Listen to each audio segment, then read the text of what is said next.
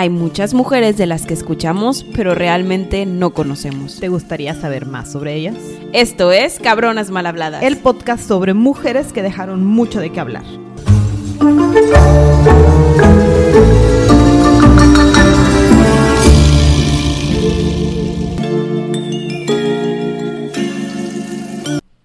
Segundo episodio de esta temporada Popurrí. De esta temporada Popurrí. Es, es una buena forma de llamarla amablemente. Y van a ver porque, porque la- esta mujer no tiene nada que ver con la otra mujer. Sí, no. Y, y- y es, creo que hay, hay que trabajar en cambiarle como que las cosas en las que están relacionadas al nombre de esta pobre mujer. Digo, Sí, ya ya saben sé. quién es. A darles otra perspectiva. Sí, no, ella, ella trabajó mucho, hizo muchas cosas, le echó muchas ganas como para que solo la recordemos por un detallito en su vida. Mm, Sí, ya sé. Pero Aparte que duró, o sea, vivió por muy, iba a decir duró bien poquito. vivió, vivió muy pocos años Sí. y, y la realidad es que hizo más de lo que hicieron muchas. Digo, no le gana a Betty White, pero Bueno, no. Pues 80 Betty White para su edad. No, pero Betty White para su edad había hecho Sí, un claro. sin fin de cosas, pero, pero la verdad es que una, una increíble mujer que yo creo que hubiera llegado al éxito si es que su vida no se hubiera terminado tan pronto. Tan pronto. Es Pero- también uno de los primeros episodios que hablamos sobre asesinos seriales. Sí. Entonces, está interesante. Ay, quisiera separarlo un poquito, pero es parte de, y todo el mundo la recuerda por eso, pero sí, este, Ajá. es el primero que mencionamos con finales tan trágicos. Sí, la verdad que sí. Qué fuerte. Y como ustedes saben, porque ya lo vieron cuando le piqué, hicieron clic a este episodio, hoy vamos a hablar de Sharon Tate. sí, Sharon Marie Tate. Me, me sorprendió saber que se llamaba Marie. ¿Sí? Sí, pues es que Yo te dejo los segundos Los y nombres terceros de- nombres a ti. ya sabes que yo soy fan de los nombres extras. Ella es. Marie. Bueno, esta mujer nació el 24 de febrero de 1943. O sea, la verdad tiene súper poquito. Yo tengo enero, ¿tú tienes febrero? Yo tengo febrero. Bueno, entre enero y Entre febrero enero y febrero. en Dallas, Texas. Ay. Bien cerquita aquí de Monterrey, Nuevo León. Cerquita. Sus papás eran Paul James Tate, que era un coronel, un coronel del ejército de los Estados Unidos, trabajaba mucho en el servicio de inteligencia y todo eso, es decir, viajaba bastante. Sí. Y su mamá era Doris Gwendolyn, que al final de su vida terminó siendo una activista, que luego les decimos de qué para no darles spoilers. Este, pero se volvió una activista muy reconocida a nivel nacional en Estados Unidos. Sí. Era la mayor de tres hermanas. Este, tenía dos hermanas menores llamadas Patricia y Deborah, súper bonitas igual que ella. To- toda la sí, familia. toda la familia está muy bonita. Toda la familia. Este, y en general, pues de chiquita dicen que tuvo una vida muy alegre, tranquila, sin papá presente, pero con mamá viento en popa, Pero con mamá intensa. súper intensa. Tu mamá intensa. Lo que sí definían era que era una familia, la clásica familia americana. O sea, que se esperaba que la mamá pues se iba a quedar de ama de casa, iba a cuidar a las niñas. Y como además estas niñas le salieron muy bonitas y Sharon era la primera. Y sí, o sea, guau de chiquita. Y de grande, pero de Sí, chiquitita. pero, pero como que se fue así de que Sharon súper guapísima y luego la que sigue todavía más. Sí, o sea, guau con, e- con esta familia. Y como Sharon era la más grande, fue con la que empezó siendo como que la que iba a los concursos de belleza. O sea, sí, pero que- se pasó de lanza. Sí, también digo la mamá. O sea, a los seis meses la llevó. seis meses. O sea, la bebé todavía ni decía hola y ni caminaba. Ni apenas sostenía Apenas su cabeza. estaba gateando y la cosa. Este, y, y de hecho ganó. Gana ganó? Miss Tiny Tot en, en el Dallas Pageant. Este, y aquí es donde comienza su vida hacia la fama. Así, su, A su seis camino meses. hacia el modelaje, el estrellato, sí, trabajando. Y su mamá la llevaba a todos lados, de que Richmond, en la escuela, pero bueno. Entonces, pues todo era felicidad y alegría, como dijiste, papá ausente. De repente nos mudábamos para aquí y para allá, porque pues papá cambiaba de trabajo y crecimos y hay un hueco medio grandecito, así como de que... Sí, pero fíjate que lo interesante, antes de irnos a el hueco de 16 años, este, lo interesante es que dicen que ella era muy dulce, muy sencilla, muy tranquila, y pues tiene una mamá que promueve su belleza al 120%, Sí, sí. y como quiera sale una persona muy humilde, entonces, Ajá, muy sencilla. entonces flags de cinco estrellas para la mamá. Cinco estrellas para la mamá. La mamá Sí. hizo un buen trabajo. Sí, sí, sí, porque Sí, la sí. hizo humilde y hermosa. Este, dicen que era, que era muy tímida, pero la realidad es que cuando la conocían, eh, eso ya se le quitaba. Es decir, muy enérgica y todo, pero como que pues al inicio como tú y yo. Pues, Le costaba trabajo. Ajá, le costaba trabajo un inicio. Ahora sí, a los 16 años, Gaby. Ahora sí. El nos- gap. eh, tu- tuvimos un huecote de tiempo en el que yo asumo que pues simplemente pues creció y, y sí dicen que como cambió tanto de escuela, pues sí era más timidona y le costó mucho trabajo. No tenía que- muchos amigos Ajá. ni nada. Sus relaciones eran complicadas y le entiendo. Y Es- supongo que sí difícil. sufría mucho de envidias. Pues en es general. que te ves así a los 15, pues no, o sea, los- es que tienen no. que ver, digo, les ponemos una foto en Instagram, pero guapísima la O chava. sea, y los, los ojotes. Todo, o sea, y- todo y, era la definición del estereotipo americano, o sea, de Estados Unidos, así como que de belleza rubia y todo. Era como que el Súper, súper, este, ¿cómo se llama? Cintura, Ajá. todo, todo, todo. Sí, no, sorprendente la mujer. Pero bueno, y entonces al papá no lo mandan a Italia, a Pesalova, creo que se llamaba.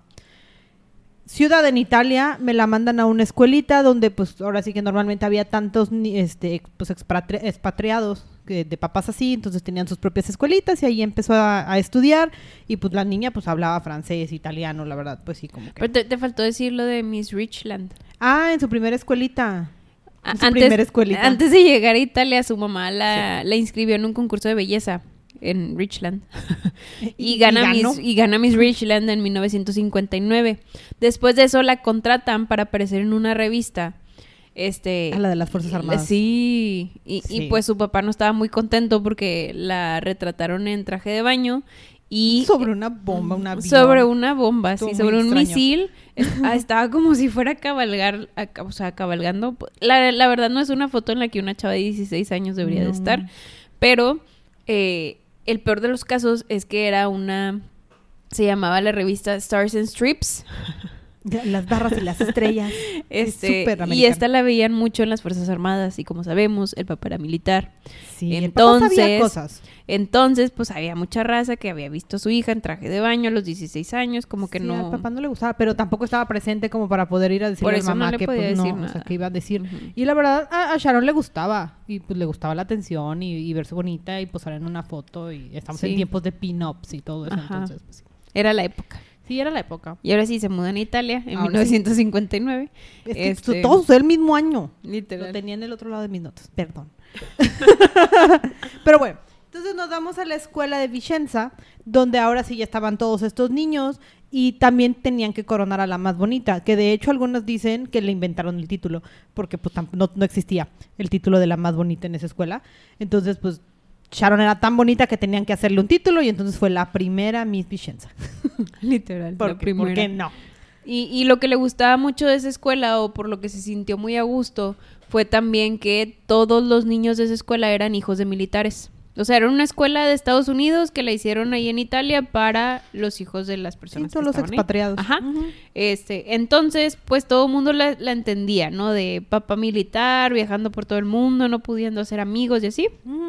Yo creo que se la pasó muy bien dentro de esa escuela. Y dicen que le fue muy bien eh, como, Sí. como estudiante, o sea, no solo como pues por su belleza y amigos y esas cosas, pero como estudiante, nice.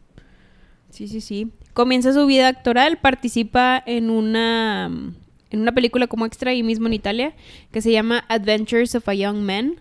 Ahí conoce a Richard Weimer, Weimer.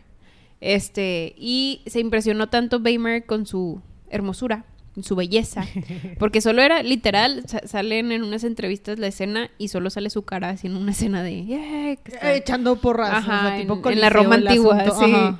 Este, y, y la ve este personaje y le da su tarjeta, la tarjeta de su representante. Entonces de aquí es donde todo se empieza a disparar. Aquí es donde a mí me llama mucho la atención la- el pensamiento de ella, porque analizan mucho el hecho de que en esta época su única opción era ser ama de casta y si quería tener una profesión probablemente iba a ser secretaria. Y como que ella no le gustaba ninguna de las dos, no encajaba y dijo, no, yo quiero un camino diferente, tengo oportunidades y convenció a sus papás de que la dejaran irse a, de regreso a América, a Estados Unidos, a que de repente la dejaran contactarse con un manager random que tal vez le diera una carrera. Imagínate. Pero- sí, sí, sí, pero dicen que la primera vez que se fue, la mamá sí se puso tan nerviosa que Sharon se tuvo que regresar a Italia. Aquí había acabado la escuela, ¿verdad, Sharon? Claro. Sí, nos graduamos bien, Ajá. sí. Y luego, ya que se regresó a Italia otra vez, ahora sí, toda la familia Tate se regresó a Estados Unidos en 1962. Imagínate, Ey. por una carrera random mudas a toda la familia. Sí. Sharon quiere ser actriz, vámonos, ya, y no la vamos a dejar sola. Why not? Why not? Take a crazy chance. Sí, tal cual. Total, que Sharon se va a Los Ángeles. Y ahí busca a un personaje que venía en la tarjetita de Weimer, que se llamaba Harold Gevsky. Nombres extraños que tenían en estas épocas. Oye, pero todos eran nombres de, así como Trump dice que no, Ya sé, se- no son este, que, que Extranjeros, Ajá, ninguno. Y todos son hasta él. Este, no hay migrantes. Ninguno de todos estos ni su esposo. Todos fueron migrantes. este, Gevsky la acepta en su, en su equipo de producción. Este, aunque no tuviera experiencia, pues le empieza a dar medio comerciales y así. Y aquí es donde empezaban a hacer esos contratos mega largos que ya no eran tan famosos para estos años. Sí, ya se habían dado cuenta que cosas malas sucedían en esos contratotes. Sí. Pero, pero Filmways, que era como que la, casa que la había observado, dijo, un- por ella vale la pena.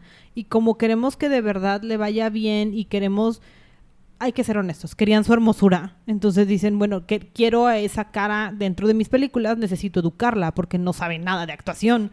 Entonces vamos a invertirle y va a ser una inversión a muy largo plazo en un contrato de siete años, que ya no se hacían, como dijo Sandy. Entonces, pues vamos a invertirle siete años de carrera a esta mujer. Sí, sí, sí. O sea, le pagaron todas las clases en pocas Todo. palabras. Y aquí conoce a Martin Ranshoff, que es el que el director de, de Filmsway. Este, Y bueno, en el 63 ya firma el contrato.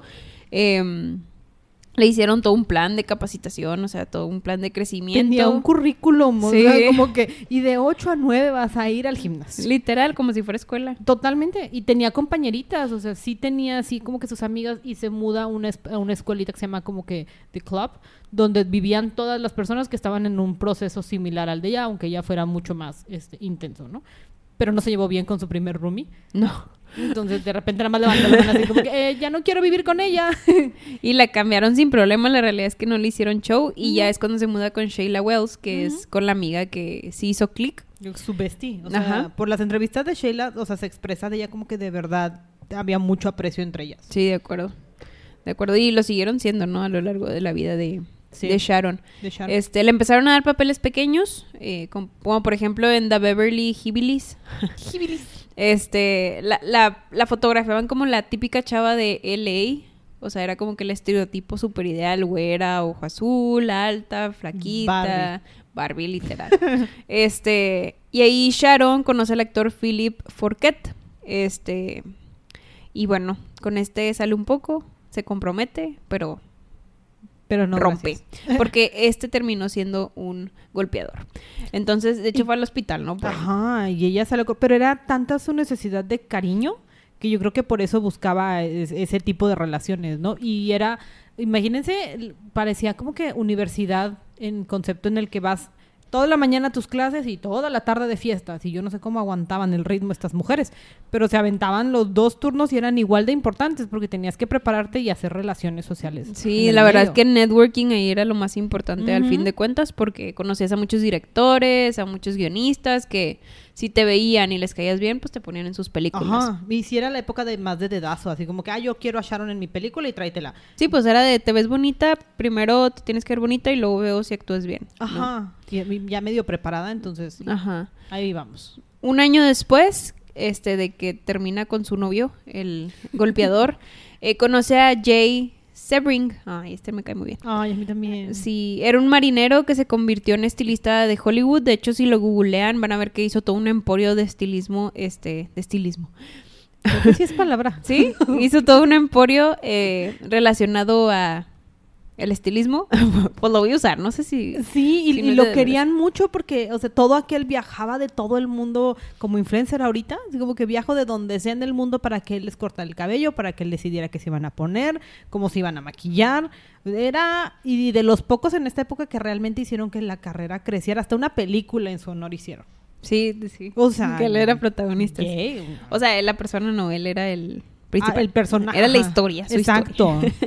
Este, él de hecho, digo, ya más adelante le propone matrimonio porque sí medio salieron un poquito eh, y ella no acepta, como que no sentía ese bond. Como que no estaba lista, o sea, porque Steven ya estaba divorciado. Sí. Entonces como que ya le, traía... le llevaba 10 años también. Sí, o sea, ya, ya traía una mentalidad diferente y además también estaba ocupadito con su carrera y ella estaba muy enfocada por ahorita en terminar su ciclo de educación En y, aprender. y cómo voy a ser mucho mejor para las películas que quiero hacer. En el mismo año, este, le ponen otros castings, por ejemplo, Castillos de Arena con Steve McQueen, este, pero, pero pues no, no agarraba renombre tanto hasta que le dieron una oportunidad en una película que se llama Eye of the Evil. Ay. Interpreta a una bruja, este, y pues ahí como que ya le empiezan a notar sus habilidades de artista. Sí, como que tenía mucho potencial y sobre todo empezó en este mundo porque a ella le gustaba como que estas cosas como Sí, pues, como, tétricas. Wicked. Ajá, o sea, de hecho dicen que vivió en la casa de Jean Harlow, donde se suicidó el esposo de Jean Harlow, y ella feliz, así como que imaginando, ¿y cómo habrá pasado? ¿Y qué pasó en esta casa? Y hablaba con los fantasmas y todo, así como que... Y hasta le decía a la gente, ¿no? De, oigan, Ajá. aquí se murió esta persona. Y, y les voy a contar, y les contaba toda la historia. Es como que, ok, Sharon, buena tu imaginación. Y yo creo que le funcionaba muy bien para la actuación y para el tipo de películas que terminó haciendo. Sí, sí, sí. Y digo, durante esta película tuvo que filmar en Londres. Entonces, ahí en Londres conoce a otra persona. No se llevó a Jay, todavía andaba con él. Todavía andaba con Jay, sí. Sí, pero Aquí no se lo llevó. Ajá. que Jay se quedó trabajando. O sea, Jay era nada más ahí su noviecillo. Sí, sí. Total, conoce a Roman Polanski. Polanski. Polanski. este. Otro. sí. Otro inmigrante. La, la, la disquera, iba a decir. la, la compañía de dirección donde Sharon estaba contratada, todo complejo, este quería que Polanski, que Polanski la contratara para una de sus películas que tuvo mucho renombre que se llamaba The Fearless, The Fearless Vampire Killers. Ajá. El, el baile de Este- los vampiros. La traducción está bien extraña. Cómo pasamos de los temerarios Ajá, vampiros, a- matadores. a, a los al baile de los vampiros. No, no sé, nunca he entendido cómo los traducen. Y se conocieron por bien poquito tiempo al principio. Y los amigos de Sharon dicen que regresó lo que sigue de enamorada. Sí, sí, le gustó un chorro. De hecho, al principio Pol- dicen que Polanski decía, no, pues ella no tiene experiencia, ¿cómo la voy a contratar para mi película y todo? Y luego empieza como que a platicar con ella y empieza a notar así como que, ay, pues es interesante, sí. tiene buena actitud, mira si no actúa tan mal y todo eso. De hecho, dicen que le dio un beso así de random. Dice, eh, o Sharon era más alta que él, entonces dicen que se tuvo que parar de, de que puntitas. brincó y se cayeron. y se cayeron y todo.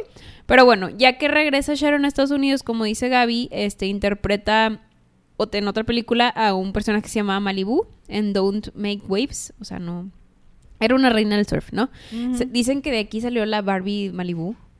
O sea, ¿Y- se inspiraron en ella. Yo creo que sí, sí, se, sí, les creo. sí se parece a Barbie. Sí, sí, les creo. Este, y usaba un bikini en gran parte de la película, lo cual no tiene relevancia. Y este, era como que de las primeras veces que ponían pancartas de, de mujeres para promocionar una película. Entonces, Así, imagínensela en un póster. sí, ¿eso pero no a tamaño real Sí, y en no. bikini. Entonces, ¿Cómo? era de las primeras veces, pero como que ya la película tuvo malas críticas. Bueno, no todas las películas les iba bien. Y, y ella seguía su contacto con Polanski. Y hubo un tiempo en el que se, se regresa y está en Roma, porque también iba a hacer un poquito de publicidad. Y, y Polanski ya estaba ahí. Y Sebring fue así como que, hey, wow, espera, eh, eh, eh, mi novia. Y fue a buscarla y me lo batearon. Ahí fue donde le dijo que no quería Que- estar con él. Gracias, no gracias. Pero la realidad es que mis respetos por Jay, porque se quedó como su como amigo de los dos. Su o sea, tanto de tanto de Polanski como de mm, Sharon siempre estuvo ahí presente para todos los Sí. momentos importantes. Sí, para todo lo que, sobre todo Sharon necesitará, ¿no? Porque además él, era el que estaba porque Roman viajaba un montón, o sea, Sí. siempre estaba grabando en cualquier otro lugar del mundo, entonces era quien se quedaba acompañando a, a Sharon. La cuidaba, Sí, no a fin de amigo. cuentas. sí, sí. Este Polanski llega a Estados Unidos a hacer una película para Paramount Pictures y aquí obviamente hace muchísimo más relación con Sharon y la convence de salir en la revista de Playboy. Nuestra damita sencilla y tímida, de repente Playboy. ¡Fum! Así. Entonces dicen que Sharon agarró una confianza plena. Pues oye, pasamos de... Es que está, está muy extraña su existencia, porque de niña bonita a estereotipo de belleza, de repente, ¡pum!, símbolo sexual. A, a Darks y luego a símbolo Ah, sexual. darks, exacto. A Darks y luego símbolo sexual. ¿Cómo? O sea... Pero, pero, wow, que Polanski fue que sí, te tomo foto, eres mi novia. Ah, porque además él era el, el fotógrafo. Ajá, sí. Sí, y y aquí sí. ya estaban saliendo, ya habían bateado a Jay, ya era una relación formal. Entonces le tomó fotos desnudas a su novia y las publicó en la revista Playboy. Ujú. ¿Qué digo? Estamos en los 60. O sea, estamos en esa época En en, donde es droga, sexo, fiesta, este, rock and roll. Entonces, pues, la verdad, pues, producto de la época, ¿no? Sí, pero wow, ¿no? Que hemos ido en las épocas de cero, todo satanizado y luego todo súper mega liberal y luego ahorita estamos en una vez- media. Ajá, estamos en un punto medio en el que todavía te juzgan. Ajá. Pero ahí vamos. Y sí Este, es cierto, no, no había hecho esa relación. ¿Verdad? Está bien raro. Porque literal, o sea, nadie la criticó, No, pues no, era normal. era lo normal. O sea, era... Añitos después, toda Marilyn mujer Monroe se le famosa. subió el vestido y ¡Oh! ¡No! Pero wow. Sí, El wow. cambio, el cambio de chip, ¿no? En Sí, general. qué, ex- qué extraños. Este, total, ya empiezan a salir y empiezan a vivir juntos y comienzan su networking con múltiples este, actores, actrices, directores, etcétera. Conocen a Bruce Lee, eh, a Bruce, Bruce Lee, Bruce Bruce Lee en, en, en fiestas, este, también a los Kennedy. Dicen que ella era súper buena host. Porque Este, le gustaba estar en su casa. O sea, sí, le gustaba la fama y el show y todo eso, pero disfrutaba mucho estar en su casa, en su ambiente, aquí como que muy apapachada y cuidando gente. Le gustaba, era como que muy maternal, ¿no? Le gustaba cuidar gente. Sí, sí, sí. Y digo, la relación con Roman era un poco extraña. En nuestros tiempos diríamos que tienen una relación abierta. Pero en esas Algo así. épocas, pues no era algo normal, ¿no? Entonces, Roman, pues ya era divorciado. Roman es Polanski, ¿eh? Se llama Roman Polanski. Roman Polanski. Este, y decía que era divorciado y que no quería, pues, amarrarse, ¿no? En general, él pues, disfrutaba cuando salía de viaje a hacer sus películas, pues disfrutaba de la vida alegre. Sharon sabía que lo engañaba, pero pues dice, yo sí lo quiero, ¿no? Entonces, pues, Literal decía, es una relación Roman, abierta. Así lo quiero. Sí, para, digo, para estándares de hoy, es una relación abierta. Los dos sabían, los dos estaban bien. Ella estaba tranquila, trabajando. Sí, y de hecho, para sorpresa de todos, unos añitos después, en 1968, le, se casan, le propone matrimonio. Este, sí, dice él, dice, yo al proponerle matrimonio, yo no me aferro a serle fiel, ¿verdad? Yo nomás, Sí. pues, la quiero mucho y me estoy uniendo a ella como promesa de que voy a ser su compañero de vida, pero Pero nada más. la fidelidad sigue siendo como era antes. Y Sharon, pues, tranquila, ¿no? Sharon tranquila y cosas que decían ambos era de que el matrimonio no tenía por qué cambiar las personas que eran.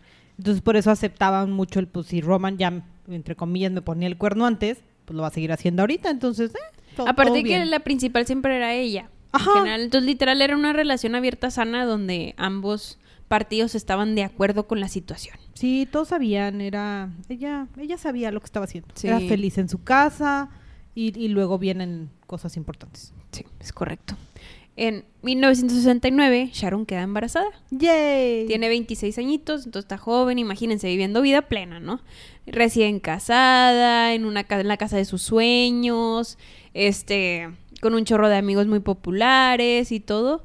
Eh, entonces ella estaba viviendo el límite y aparte uno de sus grandes placeres de la vida o lo que buscaba era ser madre. Ajá, ella tenía mucha esperanza de hacerlo y creía que con eso también Roman iba a estar mucho más involucrado con ella. Y sí, o sea, de verdad era, pues sí, sí, seguía viajando y todo, pero le ponía mucho más atención. Sí, estaba muy feliz. Como dices, le dieron carta abierta para buscar su casa. Se enamoró de una casa en Cielo Drive y todo era felicidad y alegría. Era la casa perfecta. La casa también tenía pasado oscuro. Sí, porque así le gustan las casas a Sharon. Pero era la casa de sus sueños y, y el Bestie J lo, le ayudó a redecorar la casa. Entonces, Sí. pues era, era su sueño. O sea, estabas viviendo la vida que quería de una ama de casa Que que, además trabajaba. Entonces, De hecho, Roman al principio no quería bebés, entonces le ocultó los primeros cuatro meses Ah, su sí. embarazo. ups. En especial porque él decía, él, él había vivido una época muy compleja durante la primera, segunda, segunda guerra mundial. Oye, sí, este, yo no sabía eso de Polanski. Sí, donde Creepy. mataron, mataron a muchos compañeros y todo. No, y él estuvo en y él campos de estuvo en campos de concentración. Entonces- Entonces dice, yo no voy a criar o, o tener hijos en este mundo tan horrendo. Pero bueno, ya que Sharon le contó los cuatro meses, se enojó, pero luego al ver lo maternal que se volvía la, la situación, Ah. empezó, como dice Gaby, a tener una mejor relación con Sharon, la papachaba más, estaba más con ella, entonces así progresivamente en su vida. De hecho, Sharon graba una película antes de que se le notara el embarazo que se llama La mansión de los siete placeres, que es una comedia. Sí, está, está muy extraño. Olvidamos mencionar que en el, en el 67 la nominaron para un Golden Globe. Ah, también. Entonces, pues te- tenía ya su nominación y imagínate, porque además esa comedia que menciona se veía muy física, o sea, realmente había mucho movimiento, entonces ella a los cuatro o cinco meses corriendo por todos lados. Sí, que- de hecho, eh, pues era un acosador, ¿no? Que el- Ajá. sale, sale en una de las escenas. Les digo, películas raras las de Sharon, Sí. pero, pero ella era feliz. Y se ganaba, y estaba por ganarse Golden Globes. Este, a los ocho meses se reúne con, a los ocho meses de embarazo, claro, se reúne con Roman en Londres eh, y van a regresar los dos en Estados, a Estados Unidos por barco, pero Roman se tuvo que quedar, es decir, Polanski se tuvo que quedar en Londres porque algo pasó con una de sus films. Ella se regresó sola a Estados Unidos. Sí, a bordo del Queen Elizabeth II. Y le- lo último de las últimas cosas que le dejó a Roman Polanski fue un libro en esta conversación, la última conversación que tuvieron en este momento. Fue un libro de Tom Hardy que decía haría una muy buena película, ¿no? Así como que además ayudando a la tipo productora, ¿no? Así como que esto te puede funcionar Que sí tenía gran influencia, como quiera. bastante. Sí. Esta era la última vez que se iban a ver. La realidad. Este. Decían que Roman lo sentía, que él le decía a la gente, es que no sé por qué siento que es la última vez que- voy a ver a mi esposa.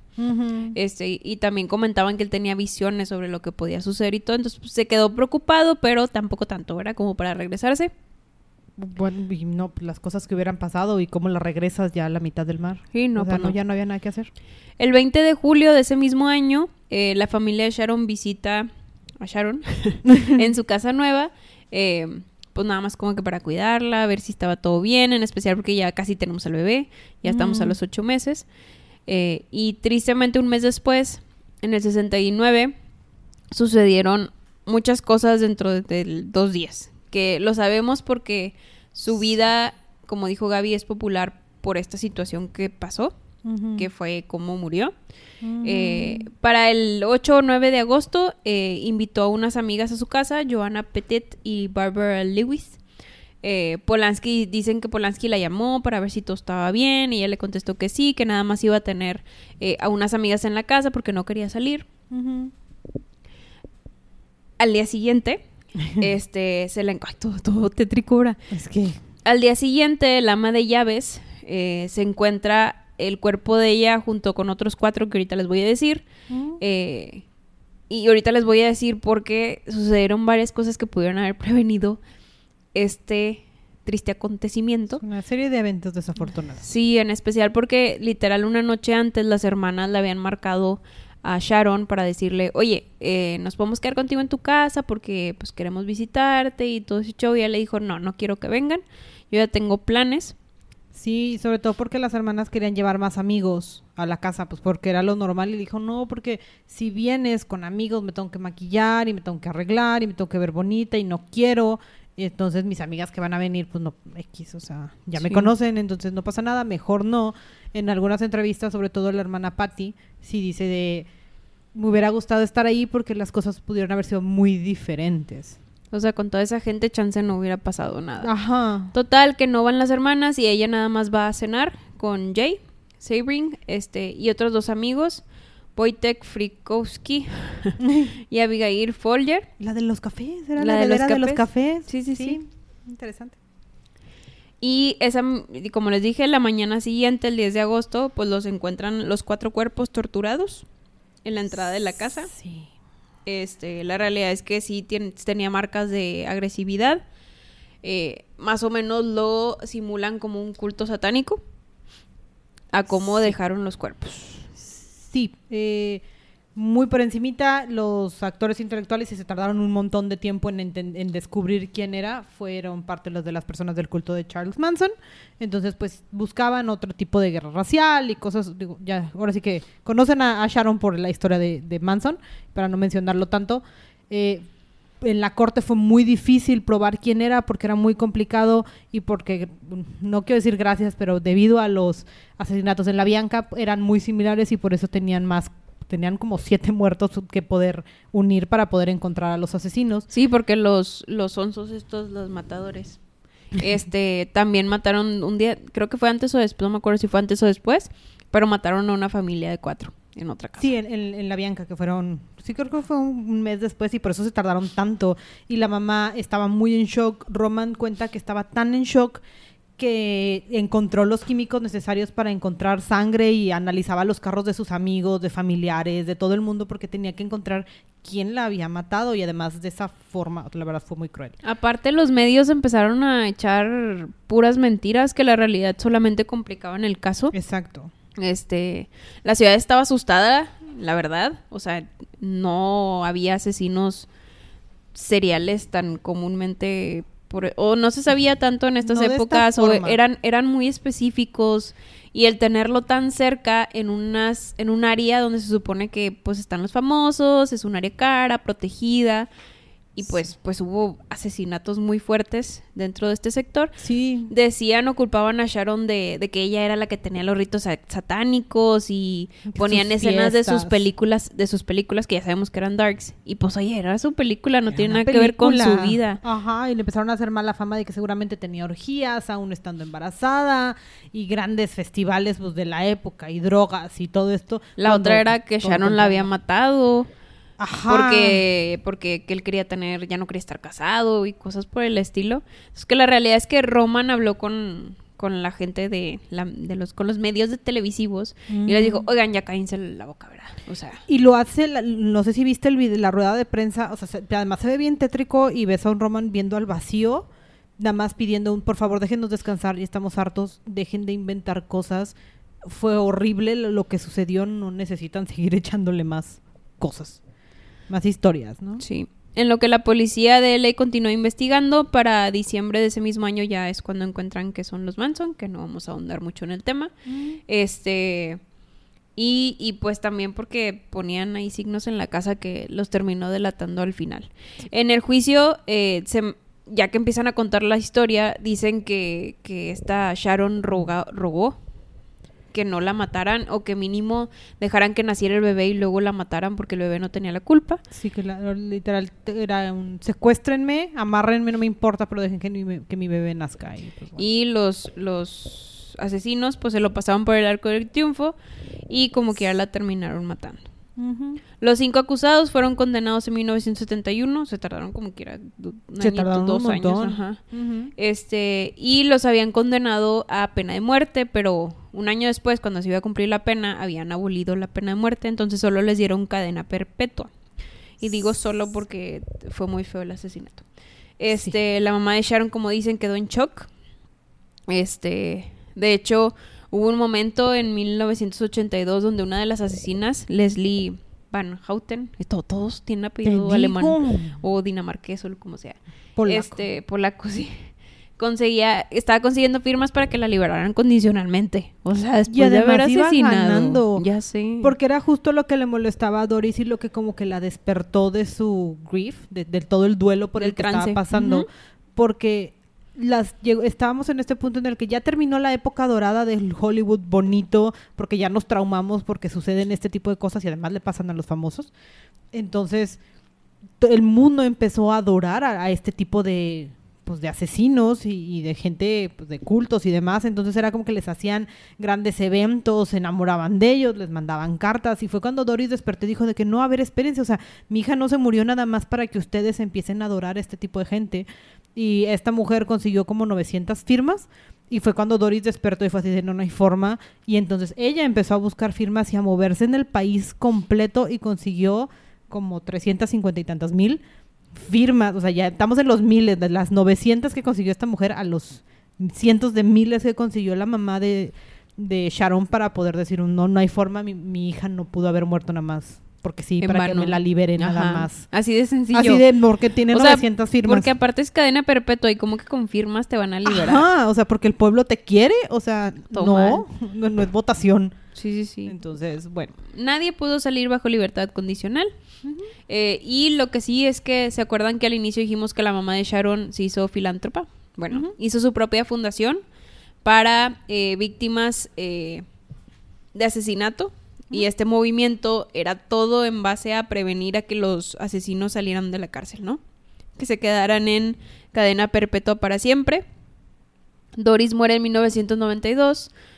varios años después.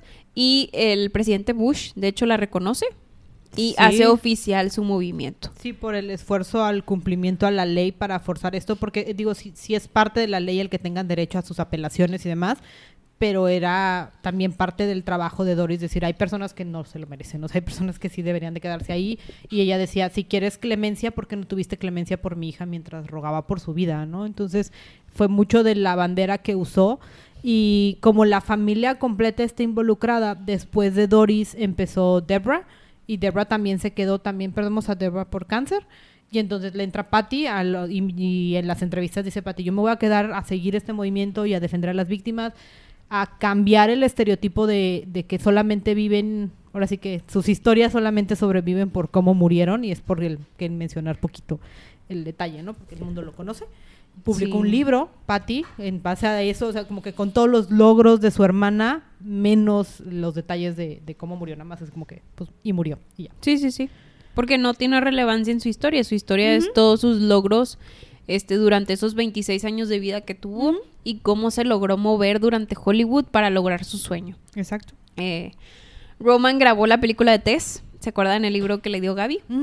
Eh, bueno, terminó haciendo la película y se la dedicó a Sharon. Añitos después ya se vuelve a casar y ya tiene su familia y todo. Y bueno, Muy fuerte, muy fuerte esta historia. muy corta la historia, nos tardamos 35, no tan corta. Este. Es que los- cuando empiezas a desmenuzar los logros de esta mujer, o sea, te das cuenta que sí es más importante hablar de cómo lo sensible que era, de lo humilde que era, de lo talentosa, que solamente el espectacular de, de cómo del- de terminó cómo su vida. murió. Sí, sí, sí. Y digo, a fin de cuentas, tuvo, tuvo un final muy triste, eh, pero una vida muy completa para vivir tan poco. Eh, logró muchos sueños. Y aquí los dejamos con esta historia de una mujer que hizo muchos logros. Y Salió ya. adelante. Sí, ándale. Y Sí, porque ya no sabía qué decir, qué bueno Di- que hablaste. Disfrutó el tiempo que le quedó eh, en circunstancias muy complicadas el final, pero bueno, mira, su familia la reconoce como que ahora es la voz de las víctimas, entonces pues bueno, hay que tomar el ejemplo de, de su historia, ¿no? es correcto. De ella salió un movimiento, entonces eso, Exacto. Eso es importante. Muy bien. Y listo, pues nos vemos a la próxima. Bye. Si quieres escuchar algún especial, no dudes en contactarnos en nuestras redes sociales. En Instagram como cabronasmalhabladas-podcast o por correo cabronasmalhabladas.gmail.com.